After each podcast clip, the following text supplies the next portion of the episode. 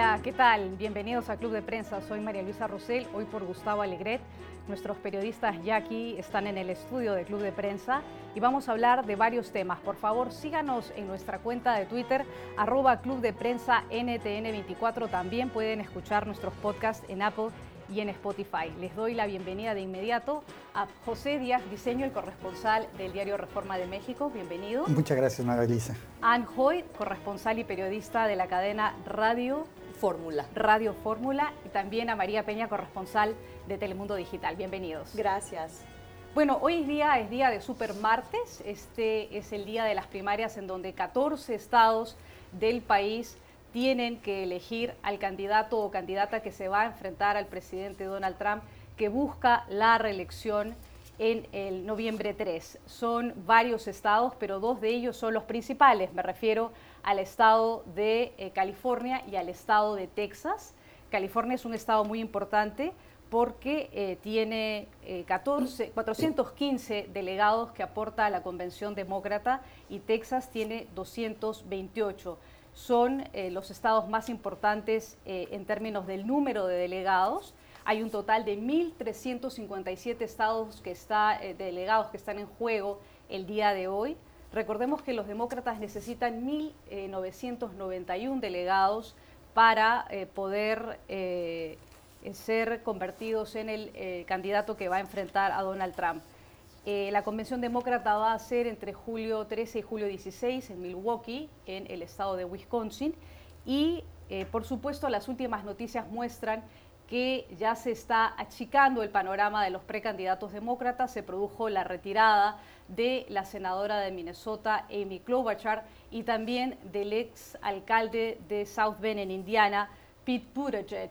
Ambos han expresado su apoyo al ex vicepresidente eh, Joe Biden, quien está un poco representando el ala más centrista del Partido Demócrata y vamos a ver qué pasa el día de hoy. Así que de inmediato, Pepe, te pregunto, ¿cuáles son tus predicciones? ¿Qué crees que es lo que va a pasar hoy día, día de Supermartes? Bueno, desde hace mucho tiempo el Supermartes no tenía un peso tan importante para definir al candidato eh, demócrata a la Casa Blanca. Lo que hemos vivido en los últimos eh, tres días ha sido un momento clave de esta elección presidencial, el retiro de Buttigieg, también de Klobuchar, los apoyos masivos eh, del establecimiento del Partido Demócrata a favor de Biden para consolidar esa carrera de un moderado que haga frente al favorito en las encuestas, Bernie Sanders, como sabemos, del ala progresista eh, del partido. Hay que decir entonces que eh, hoy en la noche sí se juega un momento importante para ver si el señor Joe Biden, que justamente con este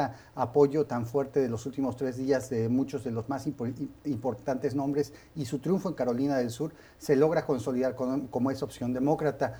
Eh, el señor Bernie Sanders sigue siendo el favorito, particularmente en eh, California, que sabemos es el estado que más delegados tiene en juego hoy. Y básicamente, si uno hace la cuenta, eh, los delegados de Texas y California hacen más de 600 en total de los que están en juego hoy. Todo el mundo estaremos con los ojos fijos ahí. Y bueno, el, panorama en Texas es un poco más complicado. Eh, tenemos a Bloomberg eh, todavía en la competencia que podría en principio tener un buen atractivo para los eh, demócratas de Texas que son tradicionalmente un poco, más moderados. Y no podemos descartar del todo a la senadora Elizabeth Warren, que sigue en la carrera a diferencia de sus otros dos compañeros que salieron ya, Klobuchar y Buttigieg. Y hay que ver exactamente cuál es su ranking a final de cuentas en esta jornada clave. Mike Bloomberg es el único candidato que no se ha presentado en las primarias anteriores y por primera vez se presenta en estas primarias. Eh, el panorama, por primera vez está en la boleta, ¿sí? Por primera vez está en la boleta y eh, el panorama se Chicago, como decíamos, está solamente Bernie Sanders, Joe Biden, Mike Bloomberg, Elizabeth Warren y Tulsi Gabbard, que tiene muy poco porcentaje en las encuestas, pero que todavía se mantiene en la contienda electoral. ¿Qué crees que puede ocurrir? Mira, yo creo que aquí la gran interrogante es ver si realmente el gran impulso que obtuvo Biden ganando de manera así categórica en Carolina del Sur, que además representa simbólicamente algo muy importante porque quiere decir que los afroamericanos lo pueden, le pueden dar su apoyo total a él va a lograr alcanzar eh, por lo menos el 15% que se necesita del voto total de, eh, en los estados para poder seguir en la contienda. Para mí está entre él y vamos a ver también que tanto Michael Bloomberg, con todo el dinero que le ha puesto, que es muchísimo, como sabemos, ya más de eh, medio, ya casi un billón de dólares, en, anuncios en televisión, en radio. Vamos a ver aquí también cómo el dinero puede realmente impactar en las elecciones, que se dice son las, eh, las mejores, de, la mejor democracia que el dinero puede comprar. Mucha gente que le han preguntado, ¿y qué, qué opina? Estaba viendo un programa y decían, no, pues ¿qué opina de Michael Bloomberg? Ay, pues me regaló esta camiseta bien bonita y, y, pues una barbacoa riquísima. Entonces, no creas que eso podría también, este, por lo menos no sacarlo de la contienda, ¿no?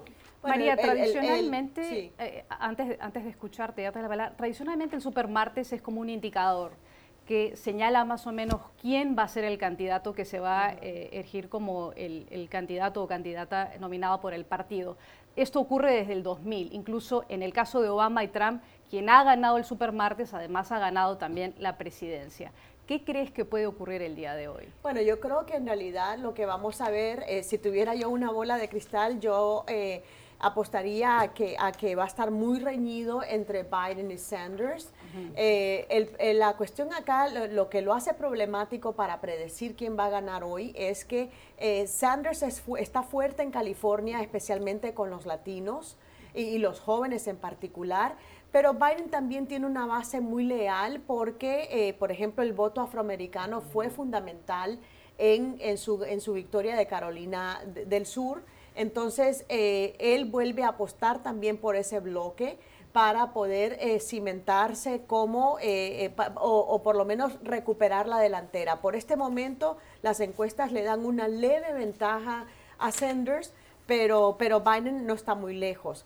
Yo creo que en algún momento se va a tener que definir qué va a pasar con, con, Elizabeth Warren, porque recordemos que a ella también la han tachado, le han colgado el rótulo de socialista. Sabemos que en este país, que es un sistema, una sociedad de consumo, un sistema capitalista, hablar y describirse como un socialista demócrata, como lo ha hecho Sanders, pues es, es, ponerse la cruz, ¿no? Es, es, una palabra prohibida. Entonces, sería interesante ver eso. Pero un punto de aclaración, los delegados que se aportan hoy son en realidad 1.344, porque el resto, para completar el total de 1.357, se van a definir entre hoy y el 10 de marzo, que es cuando el bloque de los demócratas en el exterior termina su votación. Entonces, un punto de aclaración, el 10 de marzo ya se sabrá, ya se sabrá quién se queda con los 1.357, que son el 34% de todos los delegados que necesita un candidato para hacerse con la nominación presidencial. Pero hay otros elementos también acá muy importantes aparte del dinero, especialmente en estados donde hay una fuerte concentración de minorías. Por ejemplo, en Texas, eh, en los últimos eh, casi una década, se han cerrado casi mil centros de votación solo en Texas. Entonces, la gente que sigue de cerca esto, los activistas dicen, este ha sido un esfuerzo principalmente republicano para suprimir el voto de las minorías, allí donde estas minorías están creciendo eh, no solo en números, sino en peso político. Entonces yo creo que efectivamente Texas es uno de los estados que hay que poner atención de estos 14 estados que están en lisa hoy. California, pues tradicionalmente ya se ha descartado eh, como un estado bisagra, pues porque tradicionalmente vota por los demócratas. Entonces, la cuestión ahí va a ser si, si efectivamente Sanders alcanza la victoria o, o Biden eh, da alguna sorpresa. Pero yo creo que Texas va a ser uno de esos estados clave que hay que poner atención eh, esta noche. Y yo creo que por eso estuvieron ahí todas estas estos refrendos que hicieron de Biden en Dallas, en, el rally en Dallas, porque es ahí donde realmente se va a dar la batalla. En California hay que tomar en cuenta también que ya el voto adelantado es del 30 hasta 40 por ciento y lo que podría haber hecho que Sanders no llevara la delantera es algo que hizo muy recientemente y que es lo que, en lo que se han concentrado, cuando han dicho, él, se dice socialdemócrata, pero cuando de alguna manera estás alabando a gobiernos este, latinoamericanos como el de Cuba, eh, el de Venezuela, eso no es ser socialdemócrata, ¿no? mejor, mejor sabes que eh, eh, si eres socialdemócrata, cita y compara con un país europeo. Cuba no es socialdemócrata, Venezuela no es socialdemócrata, pero en todo caso, si eso le pudo restar y asustar a ciertos eh, electores en California, pues ya lo, el 30 o 40% que votaron adelantado, pues ya lo hicieron. y otra cosa, yo creo que otro, otro, no podemos cerrar este segmento sin hablar un poco del efecto Trump. El mm. efecto Trump, porque él, eh, ha una estrategia bastante astuta, diría yo, tal vez no propiamente de él, pero sí de su campaña, es esto de estar troleando ¿no? a los demócratas. Él, aparece, no, no solo en Twitter, sino que él se aparece ahí unos días antes de las votaciones primarias. Ya lo hizo en Carolina del Sur, lo hizo en New Hampshire, o sea, lo va haciendo, los va, se va, se va anticipando a la llegada de los demócratas en sus primarias. Pero lo más grave aún es querer interferir en el proceso de las primarias demócratas al meter miedo, al decir, a susar a, Sanders, a decirle que le quieren robar otra vez la nominación demócrata como sucedió en el 2016 frente a Hillary Clinton. O sea, metiendo leña al fuego, metiendo cizaña Sanders ha respondido muy sabiamente diciendo que al final el votante es el que tiene la, última palabra y que se tiene que respetar la voluntad del pueblo y que él, gane o pierda, obviamente él va a apoyar al que resulte eh, nominado por el Partido Demócrata. O sea, todavía tenemos mucho tiempo, mucho espacio por recorrer, pero yo creo que es indudable que el efecto Trump está teniendo un impacto en esta contienda. Pepe, ¿qué efecto tiene eh, el apoyo que le ha dado el exalcalde de South Bend, Indiana, Pete Buttigieg, a eh, el eh, expresidente Joe Biden y lo mismo hecho por la senadora de, Minnesota, Amy Klobuchar? Ambos han endosado su apoyo al retirarse de la contienda electoral. Además, hay que decir que Joe Biden ha recibido el respaldo también del ex líder de la mayoría demócrata en el Senado Harry Reid, un senador muy importante del estado de Nevada, y también aparentemente del el ex eh, alcalde del Paso, Beto O'Rourke, que también estuvo en las primarias al inicio. ¿Qué significado tiene para ti el apoyo que está recibiendo Joe Biden de estas personas? Bueno, de entrada hay que, hay que resaltar lo que vimos ayer fue algo inusual, inédito en muchos sentidos y que te hace recordar los esfuerzos de partidos fuertes en otros lugares del mundo cuando deciden y designan al quien creen que debe ser el nominado. Vimos justamente además de esto apoyos de Susan Rice, la ex asesora de Seguridad Nacional eh, de Obama, la viuda del senador Kennedy también, quien organizó todo este cúmulo de refrendos, apoyos, eh, justamente el día de, previo al supermartes pues claramente los dirigentes del Partido Demócrata han eh, impulsado la, candidatura de Biden como la alternativa a Sanders. El tema aquí es, eh, veremos, eh, lo que veremos hoy sin duda serán dos cosas. Uno, qué tan grande es el entusiasmo por Bernie Sanders, está fuera justamente de la estructura partidista y por otro lado, qué tan fuerte y tan cohesionada está la maquinaria demócrata alrededor de Joe Biden porque también habría que decir que si bien hay los referendos, falta ver que existe el entusiasmo a través de una candidatura que por mucho tiempo se pensó que arrasaría la, arrasaría la competencia demócrata tan solo por la trayectoria del ex vicepresidente y ha sufrido muchísimo en los primeros estados que tuvieron competencia y hasta Carolina del Sur fue que no tuvo ese apoyo real. Veremos entonces una, verdadera, una verdadera batalla del entusiasmo de los votantes de Sanders y la maquinaria del Partido Demócrata, si es que está unida alrededor de Biden, pero también tenemos a Warren y, otros candidatos. Por último, nada más brevemente, cuatro estados que hay que observar, Texas, Carolina del Norte, Virginia y Colorado, porque como bien dicen, son los estados bisagras más allá de California. ¿tú crees que al final esta contienda se va a reducir entre eh, básicamente un Joe Biden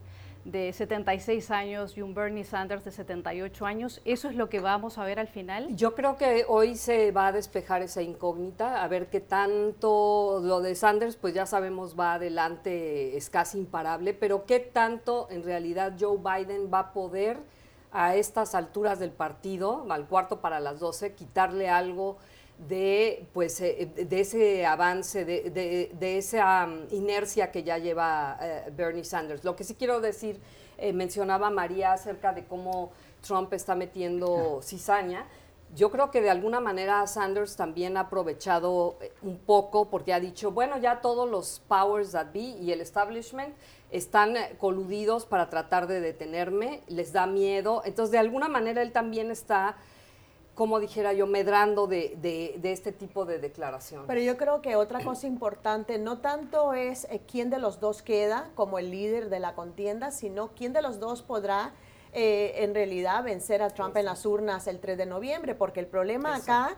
Eh, porque Trump también es otro septuagenario, o sea, no es, no es cuestión de la edad, es la capacidad para poder desbancarlo el próximo 3 de noviembre. Cada uno de estos candidatos, eh, Biden y Sanders, tienen sus puntos fuertes y sus puntos flacos. Obviamente la campaña de Trump va a querer explotar las debilidades. En el caso, en el caso de, Biden, pues ya sabemos que él pues no es necesariamente el más elocuente, hace tropiezos, luego tiene que explicarse. Es decir, este, lo fundamental acá es ¿Qué hará la maquinaria demócrata para movilizar a su base? Tradicionalmente los conservadores son mucho más eficaces en eso. Eh, lo vimos en el 2016, gente que eh, partidarios de, de, no, partidarios de Sanders, por ejemplo, que hicieron un voto de castigo. La abstención fue un voto de castigo contra Hillary porque no le dieron la nominación a Sanders. Y el temor ahora es que vuelva a ocurrir en detrimento del Partido Demócrata, porque imagínate tú, el que se queda en casa en realidad le está dando el voto a Trump. Entonces, ese es un gran temor que tiene el Partido Demócrata. Por eso vemos que los grupos alineados al Partido Demócrata están invirtiendo en campañas publicitarias para incentivar el voto de los latinos, el voto de las mujeres, de los jóvenes.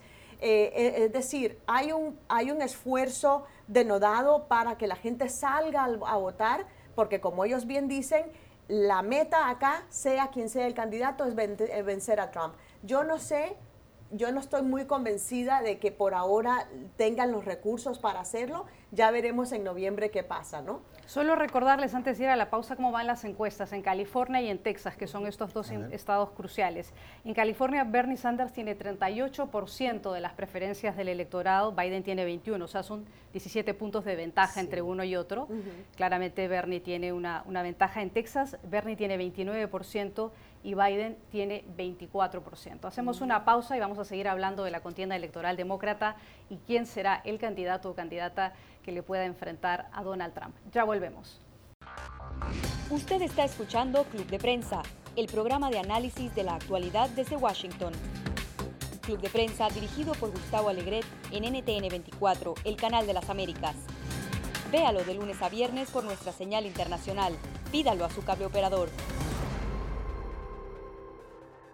Volvemos a Club de Prensa para seguir hablando de las eh, primarias demócratas. Ahora vamos a hablar de Mike Bloomberg y te quiero preguntar, Ana, sobre, eh, sobre, Anne, sobre cuál crees tú que es la estrategia del candidato Mike Bloomberg, millonario de Nueva York, exalcalde de esa ciudad, 78 años, una fortuna de 60 mil millones de dólares, ha gastado en avisos publicitarios más que cualquier otro candidato, pero no ha participado en ninguna primaria. Esta es la primera vez que lo va a hacer el día de hoy. ¿Qué crees? ¿A dónde apunta él? Pues abiertamente ha dicho la gente de su campaña que él va por los estados grandes, que como no se metió a tiempo, digamos, en la campaña, no estuvo en los, apenas estuvo en el cuarto debate, él va a ir por los estados que al final de cuentas, como buen empresario, quiere sumar en grande y no estar perdiendo el tiempo según ellos, aunque yo creo que eso se va a ver muy mal, yendo como de casa en casa, que es lo que se estila en estos estados pequeños, o estos estados que son los primeros como Iowa, New Hampshire, que buscan el tipo de contacto persona a persona para, para que la gente se decida. Algo muy importante que decía María y que yo creo que al final es lo que va a definir si sigue o no sigue eh, Bloomberg en la campaña, es que también hay mucha gente que hoy precisamente los indecisos, que hoy van a emitir su voto y que se esperaron hasta el día de hoy para ver quién de verdad podría ganarle a Trump Y en ese sentido, yo creo que todavía Michael Bloomberg no está muerto electoralmente, porque sí hay gente que dice, el único que yo veo, me puede gustar eh, Sanders, me puede gustar Biden, pero ¿realmente podrán ganarle a Trump? Esa es la pregunta. Dejamos el tema electoral eh, en Estados Unidos para hablar de México, eh, Pepe. Tú eres corresponsal del diario Reforma de México. Aquí en la mesa también tenemos a Anjoy, que es mexicana y que conoce bien el tema, al igual que María, estamos viendo el efecto que está teniendo en eh, la popularidad y en la aprobación de la gestión del presidente Andrés Manuel López Obrador todas estas protestas que hay en México por el aumento de los feminicidios, la violencia contra la mujer en México, que es un tema de gran preocupación. El presidente Andrés Manuel López Obrador ganó en el verano del 2018 con un respaldo muy grande de, la población en México, 53% de los votos, y comenzó eh, en diciembre de ese año con una aceptación de más del 80%. Pero estamos viendo que según las últimas encuestas, en este año su aprobación ha caído en eh, febrero, antes de febrero tenía un 68% de aprobación y las últimas encuestas señalan que tiene ahora 59%. dos preguntas. Primero, ¿a qué se debe este aumento de la violencia contra la mujer? ¿Hay realmente un aumento eh, de la violencia contra la mujer o esto es algo que ya venía ocurriendo en México pero que ahora lo conocemos más a través de los medios? Y ¿Qué está pasando con la popularidad del presidente y la aprobación de la gestión del presidente Andrés Manuel López Obrador en México? Sí, creo que son dos fenómenos distintos, relacionados, pero sí, en principio, eh, el presidente López Obrador mantiene una popularidad sumamente alta, 59%, casi 60%, un número nada despreciable para ningún mandatario alrededor del mundo. Eh, pero sí, en un año de gobierno cayó en un 20% su, su, eh, aprobación de acuerdo con la encuesta de reforma de 78 a 59% ahora. Eh, el desgaste es normal para un primer año de gobierno. y sin duda hay diversos aspectos que están impactando directamente la aprobación del presidente. En primer lugar, una economía totalmente estancada, incluso cayó en 0.1% de básicamente en, su nivel del Producto Interno Bruto del año pasado. También un año de récords de homicidios eh, dolosos en México, asesinatos. Nunca un país, eh, pero nunca un año había tenido tantos homicidios como el año pasado. Y además de todo esto, se añaden diversas eh, eh, deficiencias en el inicio del mandato del presidente eh, López Obrador en la puesta en marcha de diversos programas sociales sobre los que él tiene puestas sus esperanzas de salir adelante. El tema de los feminicidios ha cobrado relevancia en los últimos meses, dado unos, unos básicamente, unos casos tristemente horripilantes, espantosos, eh, que han salido a las noticias y que el presidente no ha sabido cómo responder directamente cuando ha sido cuestionado sobre esto con políticas públicas efectivas. El presidente López Obrador, eh, cuando se le preguntó originalmente en febrero sobre justamente un asesinato de una niña que, eh, que nunca dijo el nombre. exacto, que ni siquiera se ha atrevido a mencionar el nombre de las víctimas, fue muy errático. Y al hablar de este y otros casos, lanzó un, digamos, él dijo un decálogo de cómo combatir los feminicidios. Pero el decálogo son una, básicamente, lo que en inglés serían unos platitudes, buenas intenciones, sin eh, en particular hablar de eh, políticas públicas efectivas sobre cómo reducir violencia en el seno del hogar, sobre cómo proveer a las mujeres opciones para salir a trabajar sin preocuparse sobre la casa, o sea, distintos temas que impactan directamente la equidad de las mujeres y que además atiendan la violencia machista en México que directamente es la que está provocando esto, porque eh, sí también hay que decir que son eh, eh, asesinatos que son contra mujeres por su mera condición de ser mujeres, eso se le llama feminicidio, y que ocurren particularmente en áreas del país como el Estado de México y la Ciudad de México y Veracruz, que también uno tendría que pensar que el gobierno estaría estudiando las causas y proveyendo datos para poder atacarlos con puntualidad. Mira, yo creo que el asunto aquí que también a mí me parece extraordinario es que a estas alturas siga teniendo el 59% de aprobación con todos estos factores en contra, que qué más puede ir en contra, ¿no? La economía, la seguridad. Además, hay muchos en, la realidad, en los hechos, em, cosas que ha posturas que ha tomado su gobierno, acciones que ha tomado su gobierno que contradicen lo que se puede decir abiertamente en, el discurso. Yo creo que López Obrador, y aquí está la gran paradoja, sigue donde está en, popularidad por el discurso, por, eh, no sé, digamos, a, Churchill le decían que, que ganó la guerra con saliva, yo creo que también López Obrador ha estado con labia, eh, con, labia y, y, lo mantiene todavía su carisma, su cercanía con la gente, lo sigue manteniendo ahí, no gracias a lo que ha hecho, sino a pesar de lo que ha hecho. Por ejemplo, ¿cómo vas a decir que eres feminista si, primera acción, cierras los centros donde podía dejar, que era, pertenecían al Estado, las guarderías, las guarderías estatales, en donde asociación con privados, ¿no? ¿Cómo? En asociación con privados. Sí, bueno, en asociación con privados, pero bueno, las cierras, dejas de darle dinero del Estado. Eh, muchas de las pruebas, por ejemplo, para prevenir el cáncer, para eh, enfermedades que son propiamente femeninas, les han quitado también el dinero al seguro para que se realicen.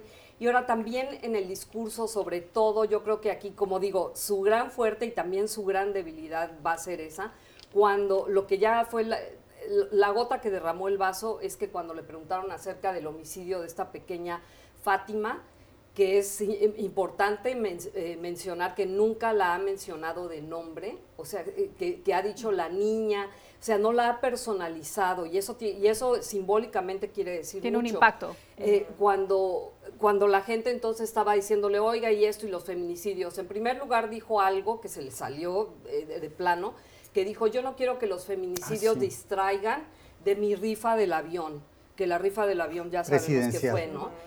Uno, y dos, que eso sí ya fue el acabose, dijo, lo que le pasó a esta niña fue culpa del neoliberalismo. Entonces, este, ese tipo de cosas sí, ya bueno, hasta, lo, hasta sus más rendidos seguidores hubo algunos que de plano... María, el presidente ganó, AMLO ganó con un discurso contra la corrupción, que fue uno de sus, de, sus caballitos de batalla, puntos fuertes durante la campaña y también insistió en que iba a ser una gran campaña para acabar con la inseguridad ciudadana que hay no solamente en la Ciudad de México, sino en otros lugares como estaba señalando Pepe.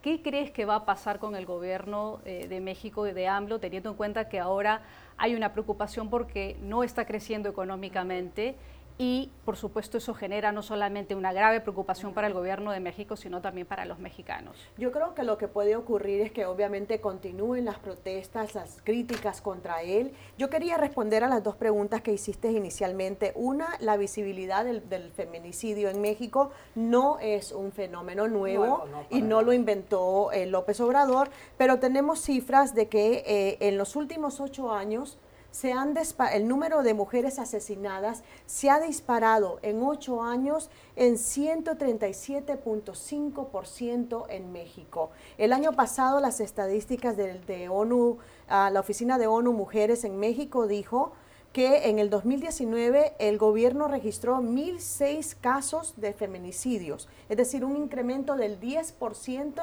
sobre 2018. Otra cifra importante, el número de mujeres asesinadas en México subió de 7 a diario en el 2017 a 10 a diario el año pasado. Es un problema. Y lo, lo que tú decías anteriormente en la insensibilidad o la aparente insensibilidad de López Obrador al decir de que esto es un síntoma de la pérdida de valores en México o de síntomas del sistema neoliberal. Entonces yo creo que eso ha molestado muchísimo a la gente porque espera que él empiece a cumplir sus promesas con políticas que sean pro mujer. ¿Y cómo pasa eso? Eso pasa por generar medidas para potenciar su desarrollo, para potenciar sus oportunidades económicas. Son las mujeres las cabezas de familia en México, por ejemplo, pues cómo potenciar también de que no tengan trabas para acceder al mercado laboral, ¿no? Entonces, y, y, la otra pregunta que hacías de por qué ha bajado o por qué se ha, se ha visibilizado es en parte por el crecimiento del movimiento estudiantil, los muchachos de secundarias y universidades que están saliendo a las calles, que están convocando protestas para exigirle rendición de cuentas a este gobierno. Entonces yo creo que tenemos todo ese caldo ahí listo eh, y que él tiene que darle respuesta a estas demandas porque de lo contrario se le va a ir de las manos y, eh, como hemos dicho en esta mesa, van a continuar las protestas porque no es solamente el feminicidio, que sí es importante, pero es todo el malestar, la decadencia, el malestar social que hay en México por la economía, por la inseguridad. O sea, yo creo que él tiene un problema fuertísimo en sus manos y las protestas se deben a que hay la percepción de que no les está dando la respuesta adecuada. 30 segundos. Y, yo creo que está rodeado además de gente que no le aconseja bien en muchas cosas. Pero mira, el asunto es que yo creo que también dijo lo del neoliberalismo como algo que sí sabemos que las muertas de Juárez y la solución que le está tratando de dar es, te habla de un hombre, que, o sea, de, una, de un gobierno que no es progresista. Es verdad que comenzaron las muertas de Juárez en el norte del país, porque cuando se abrieron las maquiladoras, la mujer salió de la casa para irse a trabajar y muchas veces en el turno de la noche. Entonces, mayor riesgo. muchísimo mayor riesgo. Entonces yo me imagino que se estaría refiriendo a eso pero para eso no cierras las estancias infantiles para que la mujer se quede en casa y, que y, propuso él que los abuelos cuiden a los niños. O sea, esa no es solución. Otro problema social, además. Sin duda, esa no va a ser la primera ni la última vez que se toque en este programa eh, la situación en México. Hacemos una pausa y ya regresamos al programa. Usted está escuchando Club de Prensa, el programa de análisis de la actualidad desde Washington. Club de Prensa dirigido por Gustavo Alegret en NTN 24, el canal de las Américas. Véalo de lunes a viernes por nuestra señal internacional. Pídalo a su cable operador. Bienvenidos al Club de Prensa otra vez. Estamos aquí en el programa ahora para hablar de El Salvador porque eh, ese gobierno ha anunciado que ha disminuido el número de homicidios en el mes de febrero comparado al año pasado según el presidente de ese país, Nayib Bukele, y con cifras de eh, la Policía Nacional, en febrero hubo 114 homicidios frente a los 207 del mismo mes en eh, el 2019. Eh, Bukele convirtió, como sabemos, el tema de la lucha contra las pandillas en uno de sus principales temas de campaña cuando se lanzó a la presidencia. María, tú acabas de llegar precisamente de San Salvador, has estado ahí haciendo una cobertura muy extensa, mirando eh, cuáles son las raíces que empujan a los salvadoreños a dejar su país para eh, buscar nuevos horizontes aquí en Estados Unidos. Y has tenido oportunidad de ir a los lugares donde precisamente están estas pandillas. Cuéntanos primero tu experiencia de trabajo ahí y cómo ves esta reducción, si realmente tú pudiste percibir estando en San Salvador que hay una reducción en la violencia y, qué te parece eh, estas cifras que maneja la policía de San Salvador. Eh, bueno, primero que todo, si, si es cierto lo que está diciendo el gobierno, pues es encomiable que estén tratando de atajar la violencia que está eh, provocando este éxodo masivo de El Salvador. Pero lamentablemente la experiencia que yo tuve la semana que estuve en Centroamérica es que esas cifras eh, que está ensalzando el gobierno no se están traduciendo a la percepción que tienen los ciudadanos mm. sobre el terreno. Eh, ah, yo tuve la oportunidad de viajar eh, con ACNUR en el área. ACNUR tiene un trabajo fuertísimo, un trabajo social de acompañamiento a los desplazados internos muy fuerte, muy importante, trabajando con grupos cívicos, con grupos de la sociedad civil. Y tuve, a, través de ellos, tuve la oportunidad de, entrevistar a mujeres, padres de familia, estudiantes, para que nos hablaran de eh, cómo, cómo se sienten, ¿no? E, y por qué la insistencia en eh, el éxodo hacia el norte, a pesar de las campañas publicitarias que está llevando a cabo Estados Unidos en la zona para frenar esa inmigración ilegal.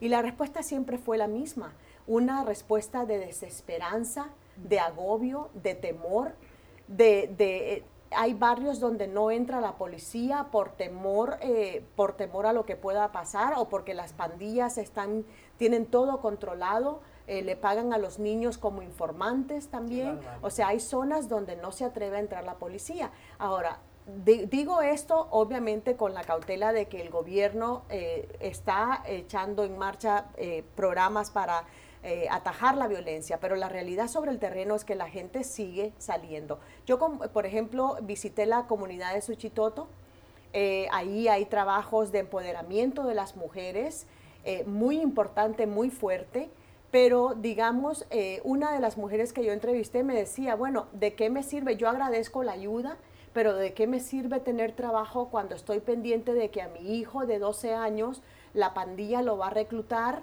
o me lo va a matar o me lo va a secuestrar? Yo la verdad es que la tentación es fuerte para tratar de salir del país. El desplazamiento interno en Centroamérica es de los pocos reportados y es fuertísimo. Estamos hablando de decenas de miles de personas. Eh, quizás hasta más de 100 mil, o sea, es, es fuertísimo. Y eh, sí, es importante dar oportunidades, pero también tienen que ir acompañadas con eh, programas que atajen esa inseguridad, que es lo principal, es lo que está provocando el continuo éxodo hacia Estados Unidos. La gente sabe que los están parando en, el, en Suchiate, en la frontera entre México y Guatemala. Lo saben, lo ven en la televisión, pero por WhatsApp y por estas otras redes sociales se comunican de que eh, hay, es, mejor tratar de hacer el intento que quedarse a enfrentar una muerte segura en estos lugares donde la violencia eh, está, o sea, se ha superado, ¿no? La, la, violencia de las pandillas. Entonces, me pintaron a mí un panorama de desesperanza y, que están aterrados eh, a pesar de lo que el gobierno les está diciendo el gobierno prácticamente les está dando un mensaje de que tengan fe en su país, de que todo va a mejorar, pero ¿cuándo? ¿Hasta cuándo? ¿Y, hasta cuántos muertos? Entonces, esa es la sensación que tuve, eh, lo mismo en Tegucigalpa. Eh, es fuertísimo, o sea, yo creo que la gente no se da cuenta hasta que ya está sobre el terreno de lo grave que es la situación. Está bien celebrar que se reduzca, pero no está a niveles donde la gente se sienta segura hacemos un giro en la conversación porque hay una noticia en desarrollo y es que el Banco Central de la Reserva de Estados Unidos, Pepe, ha anunciado una eh, medida para un poco eh, menguar los efectos que tiene el coronavirus en la economía de los Estados Unidos y anuncia que hay una rebaja en las tasas de interés de medio punto porcentual. Dos preguntas concretamente y vamos a conversar también con María y con Nan para conocer sus opiniones. ¿Qué efecto está teniendo en este momento el coronavirus en la economía de Estados Unidos?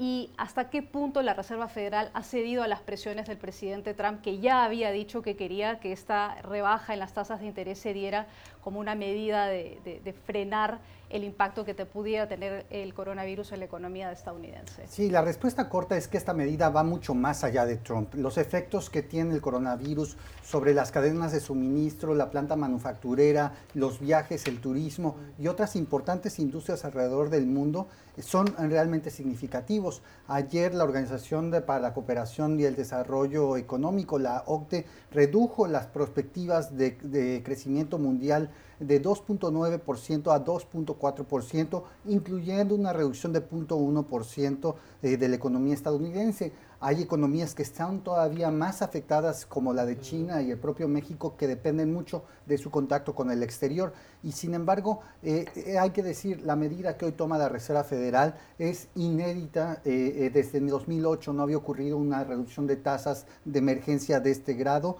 Eh, sin duda es eh, para intentar mantener el relativo auge de la economía estadounidense de crecimiento arriba de 2% anual del eh, Producto Interno Bruto. Esperemos saber exactamente si esto es suficiente y si las fuerzas de este coronavirus no son todavía mayores y la, reducción de la epidemia, de la epidemia funciona. ¿Cómo crees tú que está funcionando y si es que está eh, clara la estrategia comunicacional del gobierno de Estados Unidos para referirse al tema del coronavirus? Ya hay seis casos confirmados de seis muertes aquí en Estados Unidos eh, y también han habido casos, por supuesto, en otras partes, en México y eh, en Brasil, hablando solamente del continente americano. ¿Qué pasa con la estrategia comunicacional del gobierno de Estados Unidos? Bueno, pues eh, eh, estábamos hablando de esto con respecto a López Obrador y yo creo que también aquí en Estados Unidos hay ese problema con Trump en el sentido de que primero, eh, bueno, lo, que de veras es demencial decir que que se le estaba dando demasiada importancia, dijo primero a lo del coronavirus, que eran los demócratas eh, aprovechándose de esto para desacreditar a su gobierno, después cambió de, eh, ya cuando vio que la cosa sí era más grave, empezó a tratar de, cambiar la, retórica. Entonces yo creo que, ¿sabes qué? En, este, en estas situaciones de caos sí buscas hacia el líder, la gente sí como que está tratando de que la persona que está a cargo te dé ciertas certezas, te diga, eh, hay esto, que hable con la verdad, además, no, te, no, no, no que lo use para política, y que te diga, este, estamos tomando las medidas necesarias para que esto, para enfrentar lo que está ocurriendo y tampoco se está haciendo, ¿no? Hasta, me parece que ayer todavía yo escuché a uno de los, eh, el director de uno de los hospitales más ocupados eh, de Estados Unidos, que es el Presbyterian de Nueva York, y, y dice, es que ni siquiera tengo manera de detectar cuando la gente llega si es coronavirus o no. A una persona, de hecho, que llegó, sí se le detectó pues no, creo que fue, salió negativo el examen, pero le llegó una cuenta de 3 mil dólares, de más de 3 mil dólares. Entonces no está el gobierno realmente proveyendo las, eh, eh, con suficiente rapidez y gratuitamente las pruebas para que se les pueda detectar. Yo creo que aquí, aquí hay varios problemas. Uno, que por un lado él pide que no se politice esta crisis mm. porque se puede convertir efectivamente en una pandemia. Pero dice eso y en el mismo aliento lo está politizando al acusar a los demócratas de, querer que la gente, que mucha gente muera para que eso pueda perjudicarlo a él en las urnas. Eh, los hijos de ellos han estado promoviendo en Twitter teorías de conspiración sin fundamento. O sea, si vamos a hablar de no politizar, entonces no politicemos. La respuesta también ha sido lenta, ha sido minimizar el riesgo.